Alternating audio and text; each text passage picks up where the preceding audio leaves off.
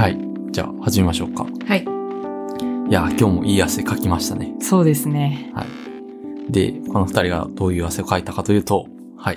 今日のテーマは、リングフィットアドベンチャーイエーイということで、今日は、あの、私たちがハマっている、えー、ニンテンドースイッチのリングフィットアドベンチャーについて話していきたいと思います。いやー、続いてますね。続いてますね。結構続いてる。もう2ヶ月になるんじゃないですか？うん、もう2ヶ月ぐらい、もう2日に1回ぐらいはやってるかな。うん、そうだね。結構いいペースで。いうん。や、まさか、こんなに運動が我々続くとは思わなかったね。そうだね。いや、まあ、運動、前ちょっとジム行ったりしてたよね、りょうさん。うん、確かに。なんか、私も昔走ってたりしたから、めっちゃ運動嫌いってわけではなかったけど、うん。なんか毎日続け、筋トレとかは私はそうあんまり筋トレとかが続かなかった。続く特にイメージが自分にはなかった。うん。うん。走るのはまだしもね、うんなんか筋トレってきついから、なんか最初リングフィット流行ってるっていう話を聞いた時も、いや自分はハマれないだろうなって思って、正直。そうだね。あと私はそもそもゲームをそんなにしない人。そうだね。だから、なんか、こう、あまり、なん、なんだろうな。こう、反射神経を求められる系のやつとうん、か、はいはいは。ないんかあんまり得意じゃなくて、うん、うん。なんか、こう、そういう意味でも、まずゲームにハマるっていうことが私にとって新しいんだよね。うーん、なるほどね。確かに。そうですね。こんなになんか何度もプレイしてっていうゲーム、何度もなんだろう、習慣化して起動してっていうゲーうムん。がそもそも新鮮だったと。うん、う。うんん。それはあるかもしれないですね。どういうところがいいんですか？リングフィットアドベンチャーって。うーん、いろいろありますけどね。うーん。なんだろう、まあ、一応リングフィットの説明をしておくと、ねうんなんか、リング上のコントローラーに、あのーと、えっと、足につけるコントローラー二つがあって、うんで、それを組み合わせて運動を検知してくれるんですね。だから、うんスクワットしている、何回しているか、どういうフォームでしているかっていうことがわかると。うん。で、リングフィットアドベンチャーって RPG なんですね。うん。基本的には結構古典的な敵をが出てきて、それを倒して、自分も相手もヒットポイントがあって、うん。ヒットポイントがゼロになると倒す、みたいな。うんうん。で、えっ、と、道中に現れるモンスターを倒して、まあなんかドラゴンっていうボスのに、うん。まあ挑むと、立ち向かうっていう、そういう感じのストーリーになっています。うんで、えーまあ特徴的なのは、あの、敵を倒すのは当然コマンド、あの、入力とかで自動でやってくれるわけじゃなくて、あの、一個一個が、あの、運動になってると。そう。スクワットっていうのを、技を選択すると、うんスクワットをしないと、あ相手にダメージが入らないと。うんうんしかもな、驚くほどダメージ小さいよね。あ、そうだね。そう。最初、一回一回ね5とかって出てきて、えーみたいな。5でヒットポイント全然減ってないんですよ。多分なんうんうんかヒットポイント、数字は出ないんだけど、まあうんうん300とかうんあるうちの5しか減らなくて、うんめちゃめちゃ繰り返すと、なんか、だんだんヒットポイントが削れてくると。うんうんっていう感じで、まあ倒すと次に進める。で、次に進めるっていうんだけど、次の敵が自動で出てくるわけではなく、あの、ちゃんと、あの、その場でランニング、そう。もしくはスクワットうんをしないと、うんあの、前に進めないと。そうね。足踏みというか、まあ、サイレントジョギングみたいな形で、うんうんあの、こう、なんて言ったらいいですか、ジョギングの真似をしないと前に進めなかったり、まあ、一番ベーシックにはジョギングなんですけど、移動手段の過程でもめっちゃ筋トレさせてくるよね。あ、そうだねな。んかスケボーに乗って、うん。こう、なんだろう。こう、か腕を上げてみたいなそうそうく。あの、体の横側を伸ばす運動をしないと、こう、適切なに曲がれなかったりとか、今日はひたすら移動中も深いスクワットをそう何度も、ね。スカッ何度もされて。としないと、こう、なんかジャンプ台みたいなのから飛べなかったりとか、移動するだけでもめっちゃ疲れるっていう。そうだね。なんかバトルが一応その体験のコアなはずなんだけど、バトルにたどり着くまでに結構足もうパンパンになってうん、うるん、そうそうそうみたいなこともありますね。うん。まあそういうゲームですね。うんはい。まあなので、まあポイントとしては運動するだけではなく、一応ゲームの要素もかなり、あ、そうだね。思ったよりはうんあるよね。思ったよりある。なんか、うまく、その、敵の、その、まあ、それ結構進まないといけないんですけど、うん敵の色に合わせて、こう自分の、た例えば足を、足系のスキルを選んで戦うと強く、より相手にダメージを与えやすくなったり、なんか腹筋の運動が効くやつ。腹筋といってもなんか何種類かあるんだけど、うんうんあの、そのカテゴリーの、あの、やつが効く敵が出てきたら、なんか今日はこれをなんかしなきゃいけないのかなみたいな感じで。うんうんうんで、それを中心に。まあ、てか、それを自然に選ぶんですそうだよね。ね。相手をより効率的に倒すために、そういうのを選ぶようになって、うん。で、黄色い敵、あの、腹筋が効く敵ばかり出てくる日は、なんか自然と腹筋が鍛えられるメニューになってそういるとそうそう。いう。そういう感じで、まあ、ある程度その、限られた選択肢から選ぶっていうのもいいよね。うん。なんか筋トレメニューって結構実は、あの、先に進んでいくと20とか増えていくんですけど、うんうん1回にセットできる数は限られて6個ぐらい。6個ぐらいから選ぶ。で、6個を入れ替えて自分のメニューを作っていくみたいな感じ。うん。で、それぞれの技に、あの、なんだろう、敵一体単体攻撃か、あの、範囲攻撃かみたいなのがあったり、うんうん。なんか威力とかがあったりするんだけど、まあ結構その自分の好きなとか、自分ここを鍛えたいみたいなうん要素も入ってくるので、うん。まあ強い技がこういいかどうかは、うん。まああなた次第っていう感じで、うんうん。まあ自分でいろいろそのセットを作っていくっていうのも、そうだね。それもまた楽しいし、うんあの、自分が鍛えたいところに合わせてできるっていうのもいい、ねそうだね。うん。まあ、あとはやっぱり、その、一回一回、そのスクワットでも、こ、こなすたびにめっちゃ褒めてくれるんですよ。めちゃ褒めてくれるよね。すごい褒めてくれるよね。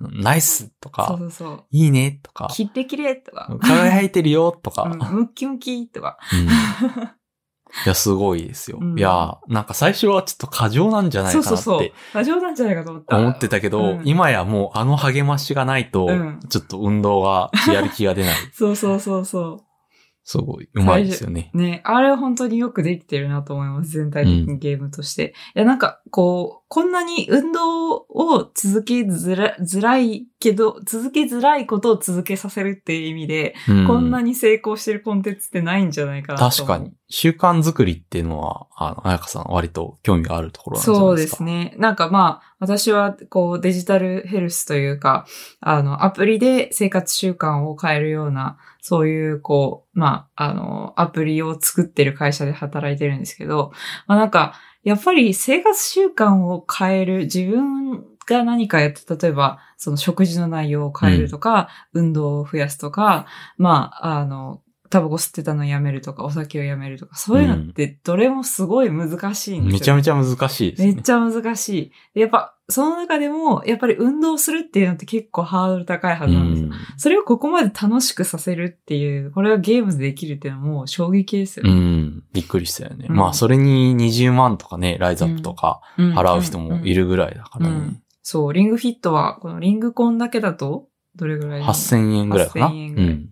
まあ、他、それそそもそもスイッチ買わなきゃいけないとかあるから、うん。まあそれだけじゃないんでしょうけど、うんまあ、人がいらないっていうか、なんか、勝手になんか、プレイヤーが、なんだろう、習慣づけてくれるってういうのは、すごいですよそうだね。ね。いや、基本的にその習慣を変えるとか、フィットネス系って、やっぱりなんだかんだで、その、なんだろう、こう、そういうメンター的な人との信頼感みたいなのが一番大事だったりする。うんなんかねね、やっぱみんなパーソナルトレーニングはやっぱ聞くとかってうんうんいうのを聞くと、やっぱ自分でやっても続かないみたいなのを聞くうんと、やっぱ誰かに見られてるっていう感覚があるかどうかって全然違うのかなっていう気がして、その点、リングフィットはすごいよね。うん。うん。そうだね。確かにね。なんか特に、そのトレーナーみたいな人がいるわけではないけど、もうそのゲームの中に、こう、やる気を出させるための要素、うん続けさせるための要素がめちゃくちゃ詰まってると思う。すごいよね。まあやっぱ、任天堂がいろんなゲームの中で学んできたことっていうのを、うんうんまあ、すべて投入しているという感じがうんうんするよね。そうだね。そうだね。いや、たし、引き算みたいなのもうまいですよね。なんか、ゲームがこう、めちゃめちゃ凝ってるわけじゃない。本当にシンプルなゲーム。で、あの、まあ、ゲーム自体面白いんだけど、先に進もう進もうってそこまでしないというか、うんまあ、ちょうどいい面白さちょうどいい、面白すぎない。面白すぎない。なんか面白すぎて先に行きたくなると結局強い技ばっかりするとか、負荷を下げるとか、それで先に進んじゃうけど、これって先にどんどん敵を倒せればいいってわけじゃなくて、ちゃんとうん自分、運動がそう一応運動しな目きゃいけない的だからね。そう、一、運動が一番の目的だから、それなりのに負荷も上げようとするし、あの、いろんな筋トレメニューを試そうっていう風にもなるから、うん、うんだからそこがね、またいいよね。うん。そうだね。なんか誰かもレビューで言ってたけど、面白すぎないことで、こう、てかなんか、面白すぎると何が起こるかって、ドラゴンの正体は何なんだとかって、こう気になっちゃって、うんうんで、もうどんどん先に進めちゃう。で、うん難易度もちょっと下げちゃうみたいな、あるかもしれれないけど、まあそこまでではないみたいな。運動がやっぱ、こう、運動自体がそもそも結構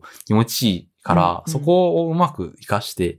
ちょうどいい時にね、やめ時もサジェストしてくれるしねあそう、。そう。それもうまいなと思う。やっぱり、きついことさせてるんだっていうのは多分開発の人たちが分かってて、しっかり。で、その、なんだろう。ちゃんと、もう、もうやだ、もうやらないみたいなところになる前に、今うん。日はここで休憩しとくって、うんうんいつもなんか聞いてくるよね。あとなんか、負荷の設定みたいなのがあって、うんで、それを上げると、きつい運動になるんですね、うん。基本的には。で、それをなんか、上げますか？みたいな。うん。あの、前回、なんだろう、上げますか？ってサジェストされるタイミングが面白くて、うん。前回、長くやれた人には、サジェストするんだ。ああ、そうなんだ。あれ、そういうアルゴリズムになってるのだからそんなたくさんできないはずの設定になってるはずだから、はいはいはいはいできてる、1時間もできてるってことは、あ結構弱いんじゃないかなってことで、うんうんちょっと上げておきましょうか。ないるほど、なるほど。あ、サジェストをそういう仕組みあるのね。面す白るっていうのもあるらしい。まあもちろん定期的にね、あの、強すぎませんか弱すぎませんかって聞いてくれるやつもうんうんあるんですけど。はい。えーあ、その測り方は面白い。うんまあ、大体私たちは20分ぐらいですかね。うん。運動としては、毎回、1回に。うんうんいやそう1回の、その、こう、そのワールドというか、こう、切れ目は大体10分弱ぐらいかな。そうだね。うんそれをだいたい2回ぐらいやってうん終わるっていうことが多いですかね。だから、こう、これ、これだけ継続させるっていうのがすごいよね。うん運動って1日ならできるけどさ、なんか2日に1回とか筋トレするのってめっちゃ、まあ、毎日やってるって言ってた人もいたし、うん。なんかそううやって習慣にするのって本当に難しいと思う。うん習慣するのはなんで難しいんですかね？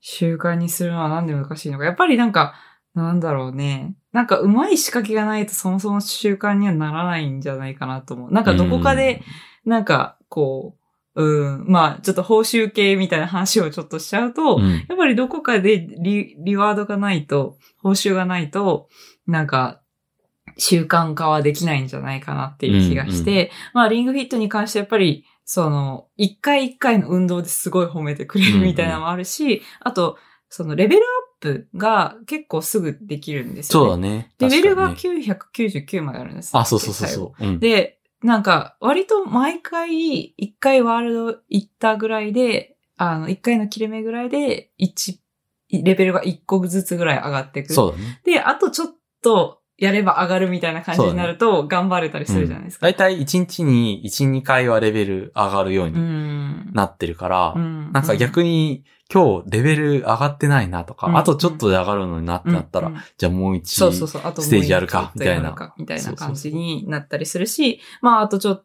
あの、次またやれば上がるだろうからとか、うん。あの、ボス戦が次だから、まあ、あの、明日もやろうみたいな感じになったりすると。だから、その、いろんなそういう人の認知特性をうまく使ってるなって思うんですよね。うんまず小さな報酬があると、常に。うんで常に小さな報酬があるっていうのと、まあ、あの、なんだろうな。やり、やりきってない気持ち悪さみたいなのはいで、はいはいはいもうちょっと続けられるみたいな。感じで、になったりとか、すごいその、テストプレイを何回も繰り返して、どうやったら、こう、怠惰な人でも続けられるのかっていうのを、うんなんかめっちゃ頑張ったんだろうなっていう気が。そうね。する確かにね私たちは二人とも、なんか、人類皆怠惰みたいなところで、を諦めてるじゃん。うんで。諦めた人が作ったんだろうなって思った。ああ、なるほどね。うんそうじゃないと、うんこんなにこう、親切なというか、続けやすい設計そうが。出てこないんじゃないか。うんまあ、それは確かにそうだよね。うん。まあ、実際、私たち、その開発ブログみたいなやつちょっと読んだんですけど。ああ、そうそうそう。そう、そう。結構このゲームは、あの、まあ、多分最近の任天堂はっていう感じなんだろうけど、あの、うん開発の経緯とか、どういうことにこだわってましたとか、どういう、あの、なんだ、大変なことありましたみたいなのを結構ね、公開してくれてるんですね。うん今を見てるページは、あの、任天堂公式のインタビュー。うん、うん。任天堂が、任天堂の開発者に、あの、インタビューをしてるっていう感じのうんうんページがあるんですけど、まあこれもちょっと後で紹介しますけど、もう一つ結構面白い紹介したい記事は、あの、セデックっていう、あの、ゲームの業界団体があるんですね。うんうんうんで、そこがやってるカンファレンスがあっって、で、そこで任天堂が、あの、リングフィットの開発チームが出てきて、うんで、ハードウェアをどう開発したかとか、プログラミングでどういう工夫をしたかとか、あなるほどゲームのデザインとか、うん、基本的には開発者向け。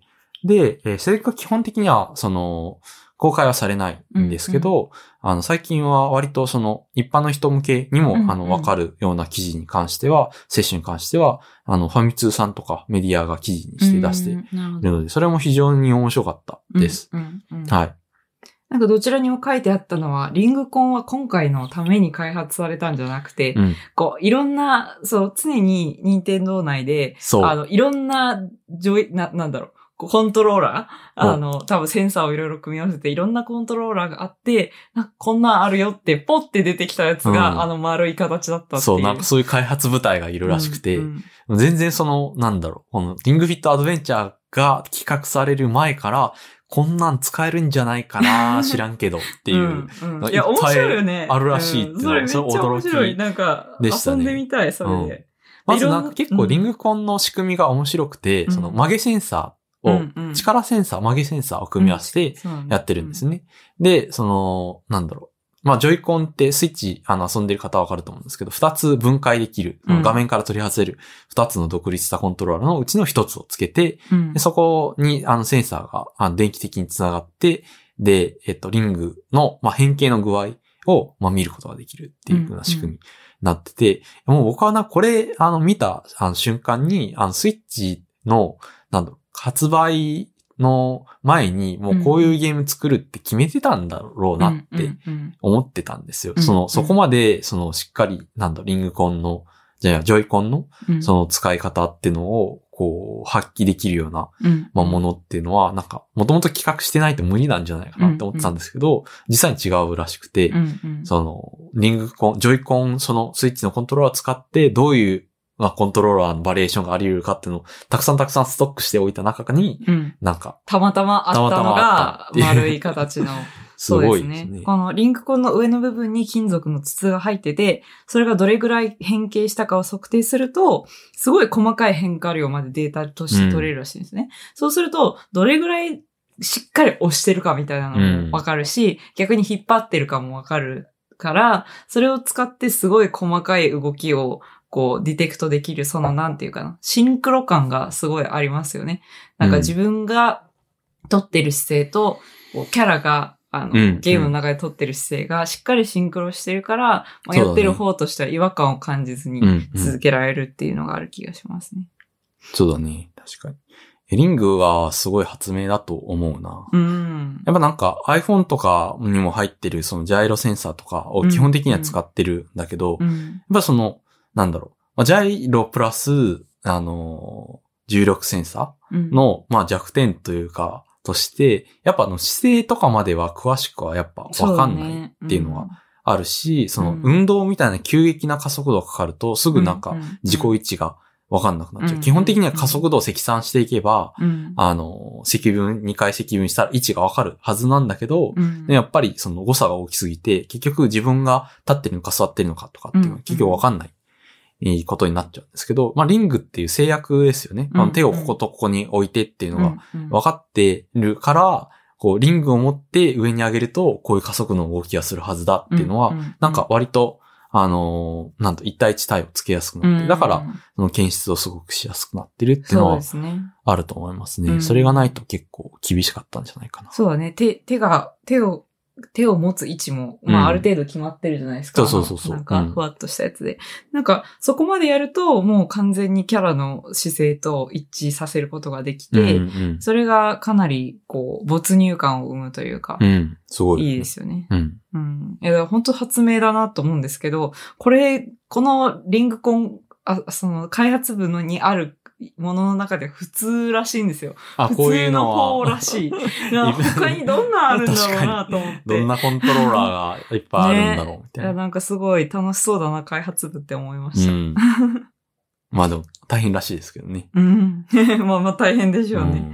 うんいやデバッグも大変だよね。そう。デで、バッグするときに運動しないとうん先に進めないから、こうめっちゃテストプレイしまくる。うん。テストプレイがフィットネスジムになるみたいな。確かに。なんかシャワールームの使用許可をもらったってうん。書いてあったね。社内の。そうだね。あとはなんか、あの、こう、こう、開発期間が短くなってきて、最後の方めっちゃ急がなきゃいけなかった時期に、スクワットやりまくって足がプルプル歩けなくなったみたいな。やばい。そう。だから開発者の人が自分自身が、こう、う運動しなきゃやばいけど、運動したくねえ。ゲームだったらやるのにな、みたいなうん。感じのところから来てるから、まあ、その人にとっては良かったよね。本を遂げられてる感じだよね。確かに。うん開。発で痩せるし、うん、うん。で、世界中のみんなを痩せさせることができる。いや本当にこれは革命だと思いますね。うんなんか、レイさんはどういうところが、あの、なんだろう、続けさせるコツというか、としては。僕はまあすでにいろいろ話したけど、まあ、あえて付け加えるなら音かな。ああ。音楽すごいいいよね。いいうん音楽すごいいいね。確かに。まあ、あのメニュー画面の曲も結構好きだし、うんうん。あの、ストレッチをね、前後に挟むんですね。ああ、そう。ストレッチだけでもだいぶね、いいよそう、ね。楽しい。うん。ししっかり伸びる。うんうんそうそうそう。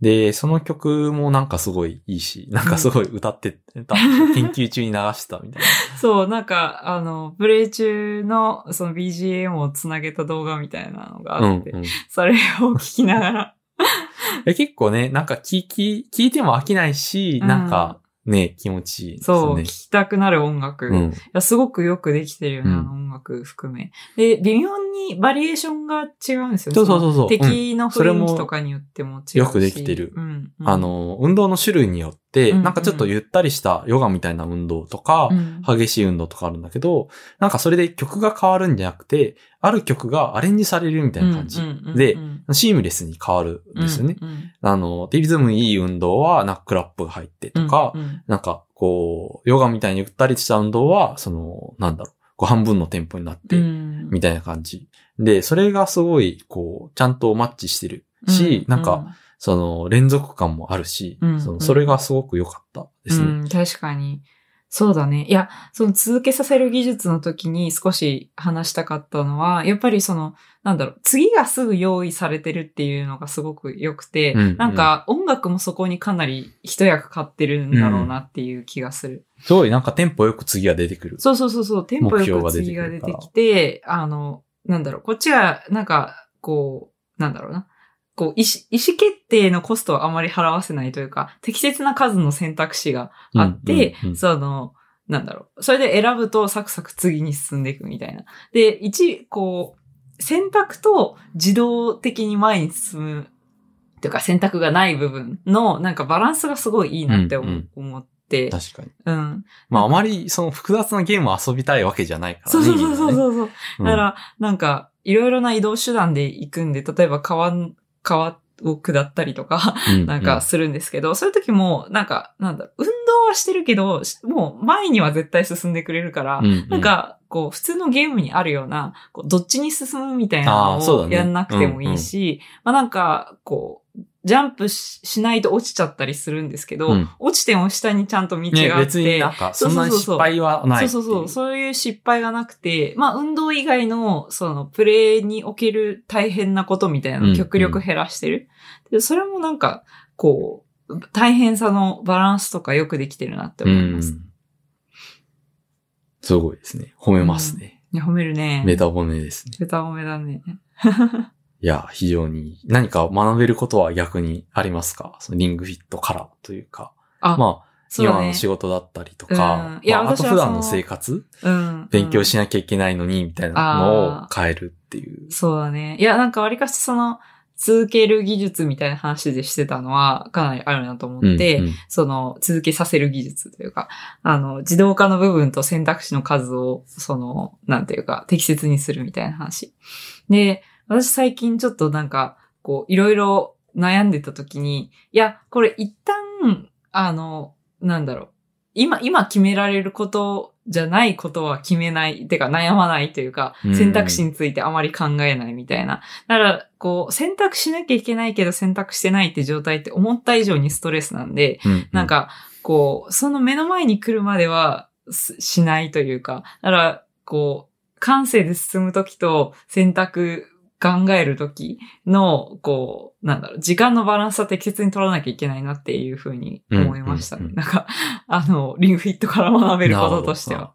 どうですか？なんかありますか？なんかあるかな。まあ音は僕はすごい、その、うん。エフェクト、その一回一回のエフェクトもすごい、なんうん。かバシって言ったりとか、それでなんか敵がこう、一回一回のけ取ってくれるんですよ、ね。ああ、確かに確かに確かに。とか、そう、すごくこう増幅されて、こううん。フィードバックされるっていうのが結うん。構、あの、効いてくるのかなと。うんで、なんかそれでちょっと思い出した、あの、研究で、なんか僕は昔いた、あの、研究室でやってたうんものがプロダクトになったものなんですけど、うんライトモアっていう、うんうん。あの、ボード下敷きみたいな感じ。へボードなんだだけど、これに実はそのピエゾのあのセンサーがついてて、はいはいはいそ。こからその筆記音をあの大きくしてフィードバックできるね、あ、書いたら。カリカリカリカリとかサラサラサラみたいな音が大きくなって聞こえるんですね。で、するとなんか、あの、研究で一応なんか書くのが楽しくなるとか、美しい線文字が書けるようになるなるほど。っていう、あの、確そういう研究をしている人が。ちっちゃい頃というか、が、小学生ぐらいの時ってめちゃめちゃ書く、書かされるよね。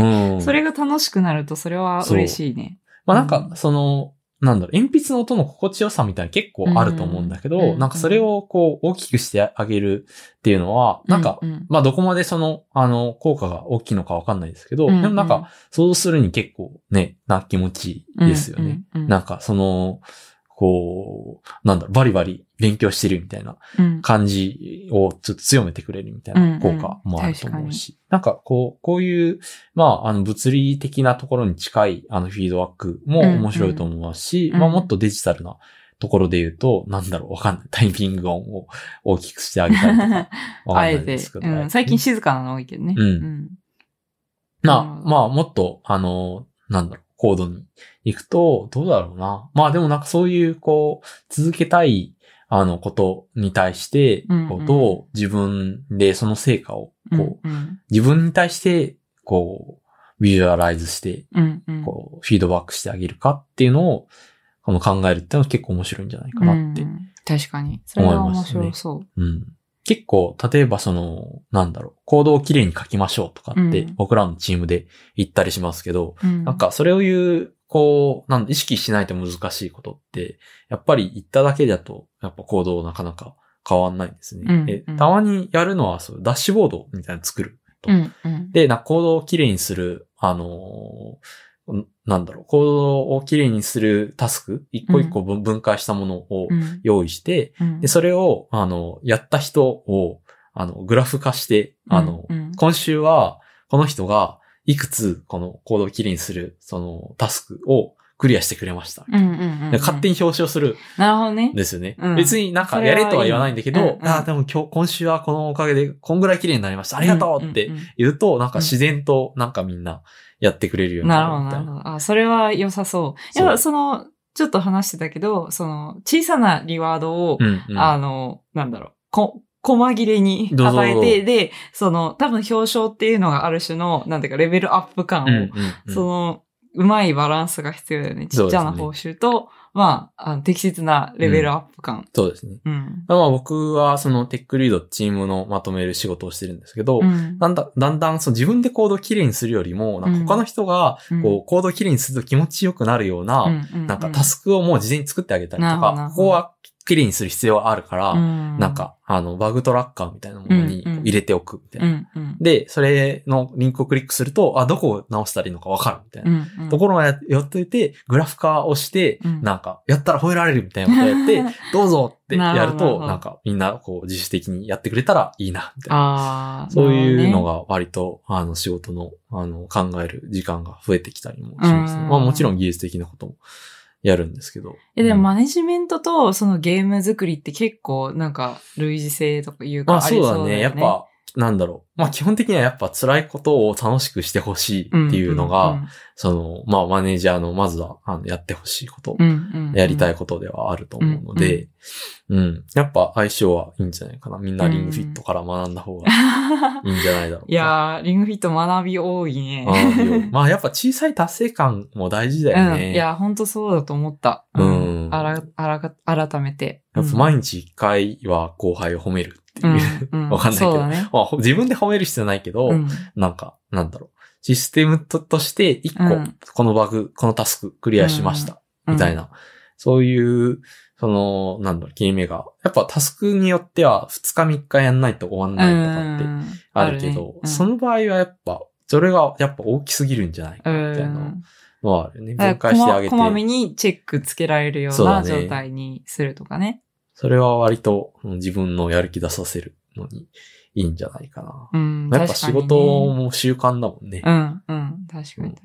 いや、わかるわ。いや、やっぱり To、ToDo リストの話をちょっと前の回でやったけど、なんか、大きすぎてチェックがつけられないと、うん。そのタスクに対するやる気そのものがなくなっちゃったりするから、やっぱり細かくチェックがつけられるようにするっていうのは大事だし、それぐらいこう、タスクをこう、うまい形で分けるっていうのも一つの仕事整理の能力だよね。うん。確かに。いや、なんか一個チェックつけると偉いって褒めてくれるトゥードゥアプリとか作あ、りたいな。そう、ね、思った。うん私もなんかそういうのあバったりシッつって。パシンって、なんかいい音がする。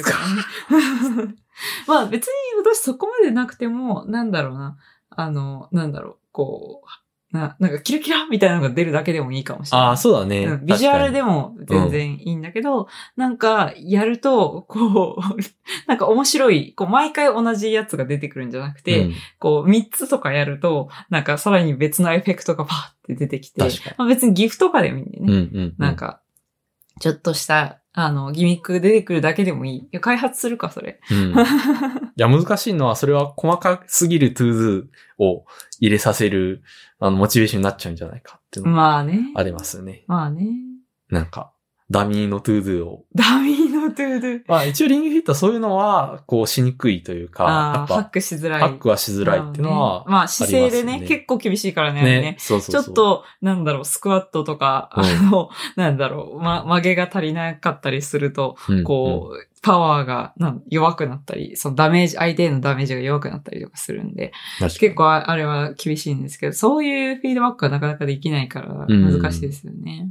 そうですね。なんかそれが何かしらできるといいですよね。適切なタスク。なんかこれが、お、こう、あれじゃないですか。早くチェックをつけすぎたらダメとかなんですか。リングフィットから学ぶとすると。まあ、確かに。そしたらもうちょっと負荷を上げますかとか、確かに。もうちょっとそう抽象すぎるんじゃないですか。タスクに挑戦しませんか？みたいな。な。確かに。それは楽しそうですね。うん。うんいや、あらゆることをやっぱりゲーミフィケーションというか、うんうまく、その、デザインすることによって、まあ、楽しく、楽しくいろんなことをこなしていきたいというのはありますね。そうですね。いうん。や、なんか、本気のゲーミフィケーションを見て、もう、なんか、我々の業界というか、そのソフトウェア業界でも、やっうんぱ、ゲーミフィケーションってうん。言葉は使うんですけど、いうんや、ちょっと、見せつけられてしまいました。これを見た後だと、こう、軽々しくゲーミフィケーション言えなくなったそうだよね。いや、これ本当にすごい。で、まあ、あらゆる、なんだろう、ところに注意を払って作られてるんだろうなっていう感じがしますよね、本当にね。はい。まあ、ぜひ、ちょっと、あの、まだ最近までは入手が難しかったみたいですけど、最近ちょっとだんだん買いやすくなってきたのかな。うん。うん。レイさんもアマゾンでめちゃああ、めちゃ連打して。連打したら、あの なんだろう。ゲットできた。まあ、買えないって出るんですけど、こう、んたくさん F5 みたいなのを押しまくって 更新しまくると、うん。あの、一回だけ買えるみたいな。アマゾンってそういう仕組みだったんだっていう。そういう仕組みなの？なんか昔のなゲームみたいな感じですよね。ざっくりした感じの。タイミングよくそれを止めて、買いました。う んまあまあ、ちょっとまだもしかしたらに入手自体が大変かもしれないですけそど、うまあでも、一見の価値ありですので、うんはい。はい、ぜひ。RTA もあるらしいですよ、ちなみに。ああ、そうなんだ。うん。めちゃめちゃ大変だろうけどね。うん何時間ぐらいかかるんだろいや、RTA これだって、そうやら、それをやらせないために作ってるから。あの、この開発者の思いを知ると、やっぱりある程度負荷を上げて、一日ちょっとずつやって、まあ、あの、継続的に運動をしましょうっていう風になってるんで。あ、なるほど。これは、えっと、今年の5月の時点の記事ですけど、えー最大の運動負荷にしてさ達成度100%を目指すというカテゴリうんー。、で、この度登録された記録は34時間56分。すごいね。申請したのは日本人プレイヤーであるカウシである。過酷すぎるのか、このカテゴリーにおいては、その、そもそも走り切れたプレイヤーが他に存在しない。よってこの記録はそのまま世界記録となったなるほ。どね。え、すごすぎ30、るえ、ずっと寝ずに？いや、うち睡眠時間 4, 4時間半って書いてある。マきつすぎでしょ30時間やり続けたのか、これ。すごすぎる。いや、これ、だって20分やっただけでも結構汗かくよ。そうだね。やばいなったのかなは、そう、お風呂入る前にやって、な。うん。で、運動して、お風呂入ると、はあ最高ってなりますよね。うん。はい。じゃあ、そんなところですか？そんなことですかね。はい。では、えーまあ今日はリングフィットについて語りましたが、いかがでしたでしょうか？はい。また次回に聞いてくださいね。はいはい。では、さようなら。さよなら。